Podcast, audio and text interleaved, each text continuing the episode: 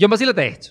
Me creería si te digo que un estudio muy pequeño hizo números similares a los de Marvel. ¿Cómo así? Diminuto y números de Marvel. Se llama Angel Studio y la mayoría de sus producciones están asociadas con temas espirituales. Pero lo que hicieron este año con Sound of Freedom es una locura. Juan, cuéntame más de eso, porque es posible que las personas que no están viendo aquí vayan a ver la película ahorita. No vamos a abordar mucho el tema porque ya se ha conversado lo suficiente en redes de esto. De la película se ha hablado mucho. Pero una de las cosas que ha hecho mucho énfasis el estudio es que realmente esta película tuvo muchos problemas de distribución. Y no, no fueron las grandes corporaciones que no quisieron exponerlas, fue solo Disney, que cuando compró Fox cancelaron la mayoría de los proyectos que ellos tenían. Y Netflix prefirió no arriesgarse con una película de un estudio pequeño. Pero esa idea agarró fuego en las redes sociales. ¿Y qué fue lo loco? Que diciendo esto, se le agregó una razón más para que la gente quisiera apoyar esta película. Y esta, que solo costó 14 millones de dólares, ya lleva más de 190 millones recaudados. Esto lo hemos dicho varias veces, pero se dice que una película es exitosa monetariamente cuando hace tres veces lo que se gastó. Esta ya lleva por 10. Men, pero Marvel hace muchísimo más billete que eso. No, John, ojalá las películas de Marvel hicieran 10 veces lo que costaron. Yo te digo algo, nunca dudes del poder de la gente. Si la fe mueve montañas,